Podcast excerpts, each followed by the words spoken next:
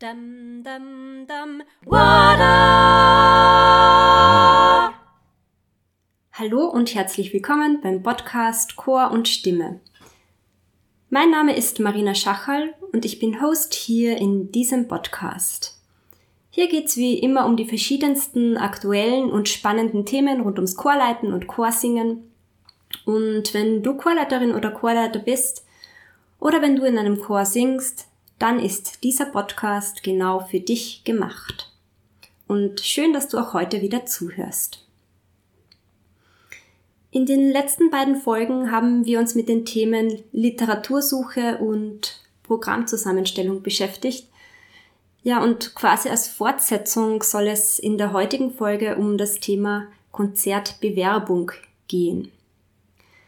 Dieses Thema ist, äh, finde ich, mindestens genauso wichtig wie die beiden anderen Themen.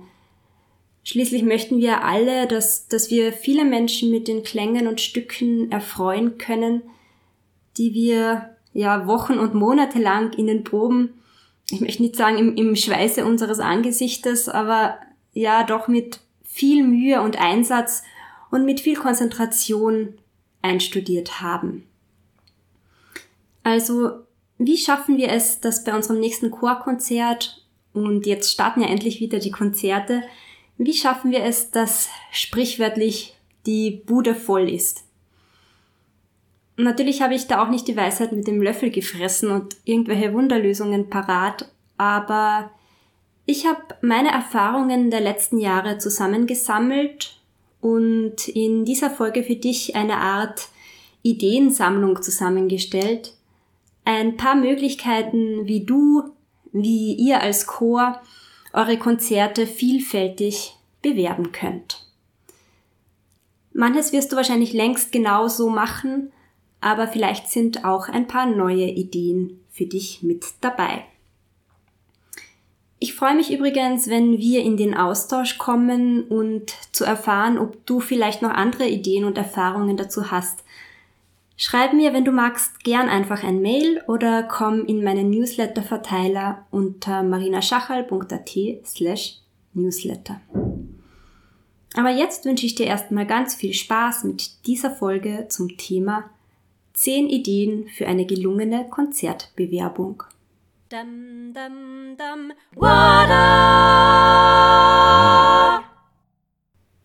ja, wir kennen diese Situation in ein paar Wochen steht unser nächstes Chorkonzert an. Das Programm ist schon länger fixiert und auch schon recht gut geprobt. Die Vorfreude auf das Konzert, die steigt von Probe zu Probe, zumindest im Optimalfall. Und natürlich wünschen wir uns alle beim Konzert eine volle Kirche bzw. einen vollen Konzertsaal. Denn es, es macht dir einfach viel mehr Spaß, vor zahlreich erschienenem Publikum zu singen, als vor einer leeren Kirche bzw. einem leeren Saal. Aber das ist leichter gesagt als getan. Damit ein Konzert gut besucht oder sogar ausverkauft ist, ist viel an Vorbereitungsarbeit und an persönlichem Einsatz nötig. Seitens der Chorleitung, seitens des Chorvorstandes und aller Sängerinnen und Sänger. Mit der Fixierung des Konzerttermines ist es noch nicht getan. Das bedeutet einfach noch nicht, dass die Menschen in Scharen in die Kirche bzw. in den Saal strömen. Es braucht meiner Ansicht nach eine gute, eine zeitlich und inhaltlich durchdachte, sagen wir, Marketingstrategie und den Mut und den Willen über das, was man vorhat, in dem Fall also über unser Konzert, darüber auch zu sprechen. Und zwar glaube ich, dadurch, dass, dass unsere heutige Welt mehr und mehr in, in digitalen Räumen stattfindet, dass wir ähm, heute mehr denn je unser, unser gewünschtes Publikum auf eine vielfältige Art und Weise auf uns aufmerksam machen müssen. Ich glaube wirklich, ähm, ein vielfältiges Aufmerksammachen, sowohl in analogen als auch in digitalen Räumen, macht's aus, dass die Veranstaltung irgendwann in den Köpfen der Leute hängen bleibt und sie sich denken, ah ja, das, das klingt schön und interessant, da muss ich unbedingt hingehen. Und dieses Konzert, das möchte ich auf keinen Fall verpassen. Natürlich hat jeder Chor seinen ganz persönlichen Fanclub, also Leute, die einfach bei jedem Konzert dabei sind und um die man sich gar nicht mehr groß bemühen muss. Aber ich finde, darauf sollten wir uns nicht ausruhen. Erstens wird die Konkurrenz an anderen Unterhaltungsmöglichkeiten am Abend, zumindest meiner Wahrnehmung nach, immer größer. Und zweitens glaube ich, es sollte unser Anliegen sein, dass wir immer mehr und neue Leute für Chorkonzerte begeistern und dass wir immer wieder versuchen, auch ein junges Publikum anzusprechen. Wenn man als Chor von einem Veranstalter eingeladen wird, ein Chorkonzert zum Beispiel im Zuge einer Konzertreihe zu singen, dann ist vieles natürlich leichter, weil man den Großteil des Marketings und somit auch der Verantwortung guten Gewissens in die Hände des Veranstalters legen kann. Und weil man dann meistens gar nicht oder nicht ganz von den Konzerteinnahmen abhängig ist, wenn man eh ein fixes Honorar vereinbart hat. Wenn man aber, so wie das zum Beispiel bei mir und meinen Chören momentan oft noch der Fall ist, wenn man Konzerte selbst veranstaltet und dann mit den Einnahmen die Instrumentalistinnen und Instru Instrumentalisten, die beim Konzert mitwirken und die Chorleiterin oder den Chorleiter finanzieren möchte, dann muss man sich über eine gute und durchdachte Marketingstrategie durchaus viele Gedanken machen, weil man einfach von den Einnahmen abhängig ist.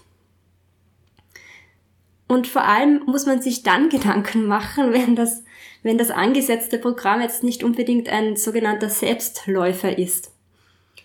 Ich habe zum Beispiel im November 2019 mit meinem Chor Vocamus den Totentanz von Hugo Distler auf ein Konzertprogramm gesetzt. Das wollte ich schon jahrelang machen und, und schließlich war es dann soweit. Und diesen Totentanz von Distler, den habe ich garniert mit Motetten von Heinrich Schütz und mit zwei zeitgenössischen Stückchen von oberösterreichischen Komponisten rundherum. Und ja, natürlich ist die Musik wunderschön, aber so ein Programm ist jetzt nicht unbedingt ein Selbstläufer, sondern eher ein, ein Nischenprogramm. Zum Schluss haben wir es trotzdem geschafft, dass die Kirche pumpvoll war. Wir waren ausverkauft mit, mit über 300 Zuhörerinnen und Zuhörern. Das liegt daran, dass die Sängerinnen und Sänger richtig gut Werbung gemacht haben und daran, dass wir eben auf vielfältige Art und Weise versucht haben, auf unser Konzert aufmerksam zu machen und es schmackhaft zu machen. Ja, und ein paar von diesen Werbemöglichkeiten, die habe ich in dieser Podcast-Folge für dich zusammengesammelt. Und ich habe mir überlegt, was mir alles an analogen und digitalen Werbematerialien einfällt und womit ich persönlich gute Erfahrungen gemacht habe. Da wären natürlich in erster Linie mal die altbekannten Drucksorten zu nennen, wie zum Beispiel Flyer.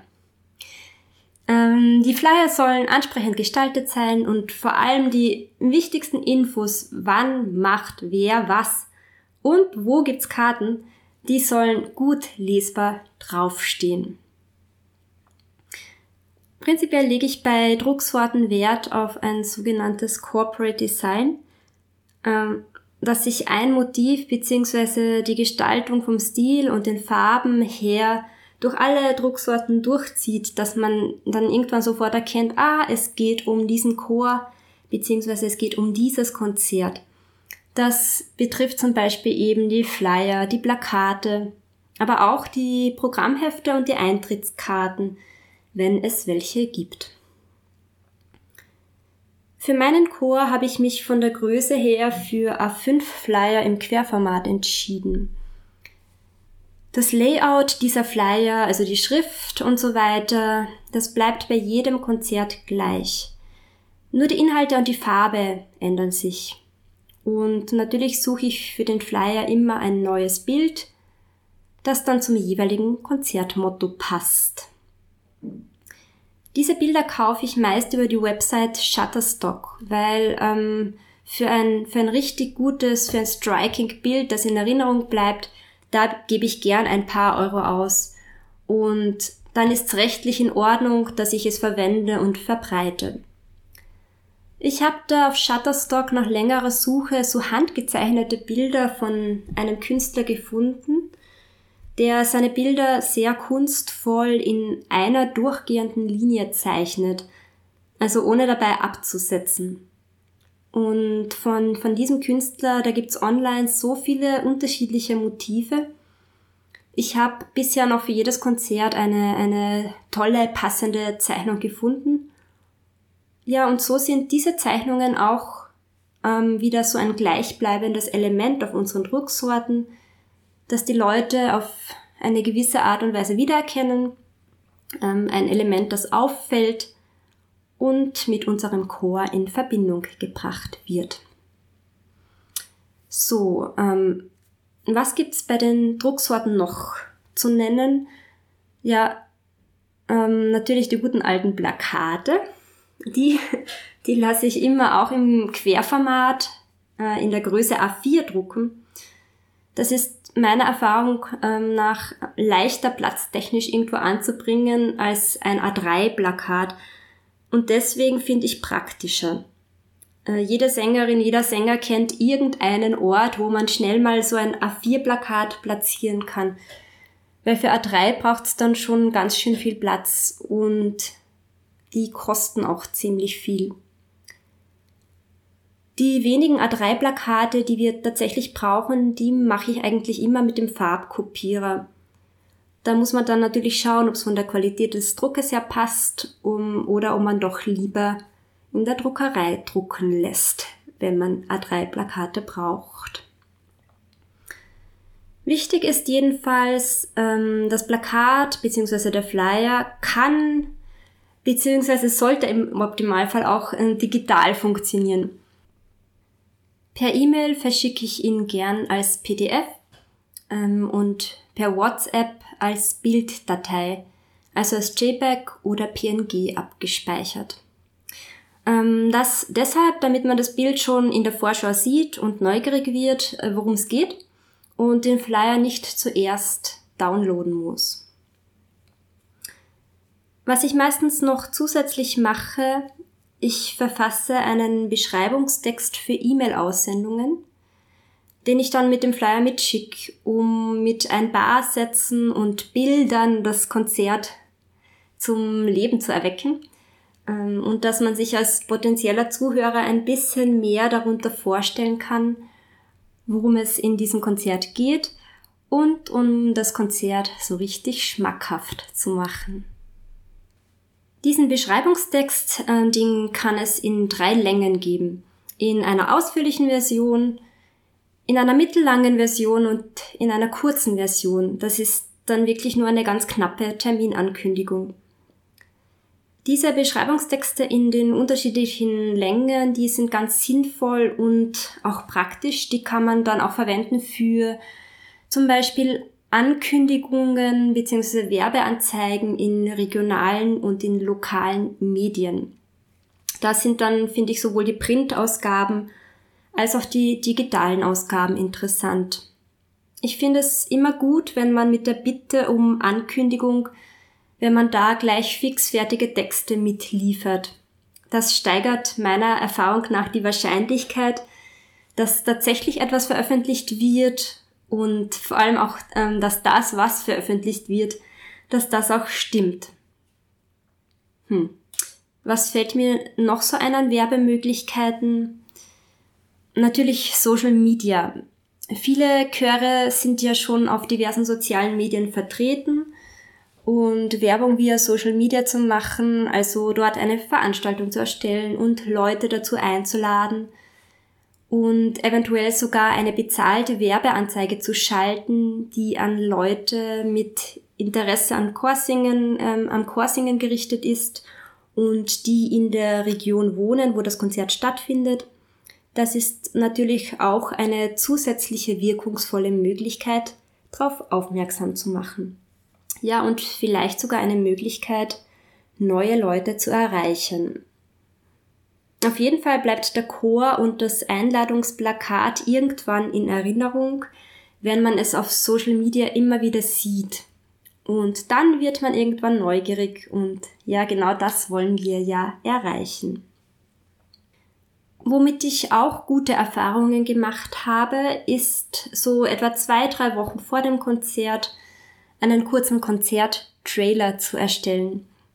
Das kann ein Video sein oder auch einfach nur der Flyer unterlegt mit einem kurzen, prägnanten äh, bzw. besonders wirkungsvollen musikalischen Ausschnitt aus dem Konzert oder mit einer kurzen mündlichen Ankündigung. Das haben wir zum Beispiel beim Totentanzkonzert, das ich vorher erwähnt habe, auch so gemacht.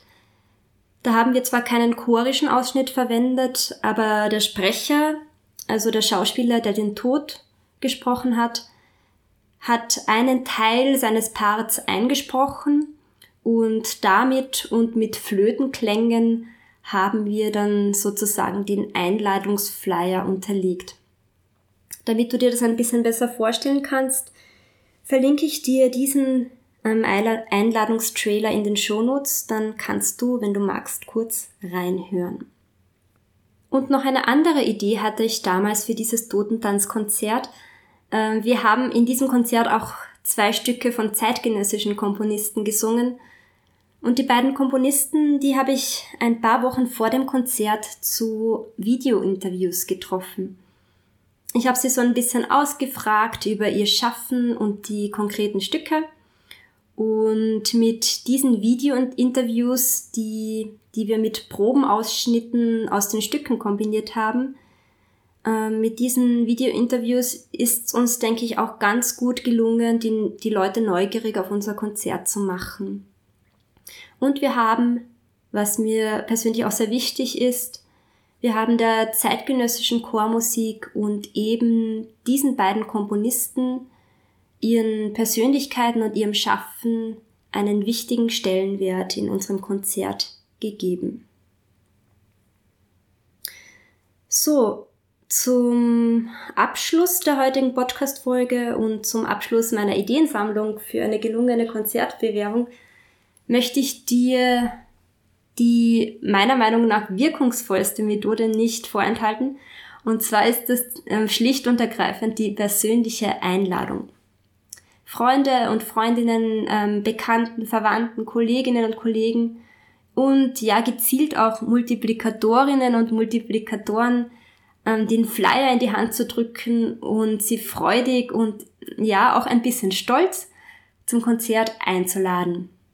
Oder auch persönliche WhatsApp-Nachrichten oder E-Mails zu verschicken mit ein paar netten Worten und mit dem Einladungsflyer bzw. dem Einladungstrailer zum Konzert. Wir dürfen uns ruhig trauen, oft und gut über uns und unsere, unser Vorhaben, also über unser Konzert zu sprechen. Ich finde, falsche Bescheidenheit ist hier fehl am Platz. Wir wollen doch, dass Leute kommen zu unserem Konzert. Also raus mit den Good News, auf dass die Leute uns bei unserem nächsten Konzert die Türen einrennen. Ja, das wünsche ich dir von ganzem Herzen für dein nächstes Chorkonzert. Und für heute hoffe ich, dass du dir aus dieser Folge wieder etwas mitnehmen hast können für dein Tun und dass ein paar Infos und Ideen für dich mit dabei waren. Ich freue mich wie immer von dir zu lesen und auch zu lernen wenn du auch Ideen und Erfahrungen zu diesem Thema hast, über die du gern berichten möchtest, melde dich dazu am besten einfach per E-Mail bei mir unter mail at marinaschachal.at. Du kannst, wenn du magst, gern auch in meinen E-Mail-Newsletter-Verteiler kommen. Dann bleiben wir auch per E-Mail in Kontakt und ich melde mich einmal im Monat bei dir mit Inspiration rund ums Chorleiten und Chorsingen. Melde dich dazu einfach an unter marinaschachal.at slash newsletter. Ja, und als kleines Willkommensgeschenk schicke ich dir mein praktisches und liebevoll gestaltetes Cheat Sheet zum Thema Einsingen im Chor zu. Bis zum nächsten Mal hier im Podcast äh, wünsche ich dir eine richtig gute Zeit. Genieße den Sommer und das schöne Wetter.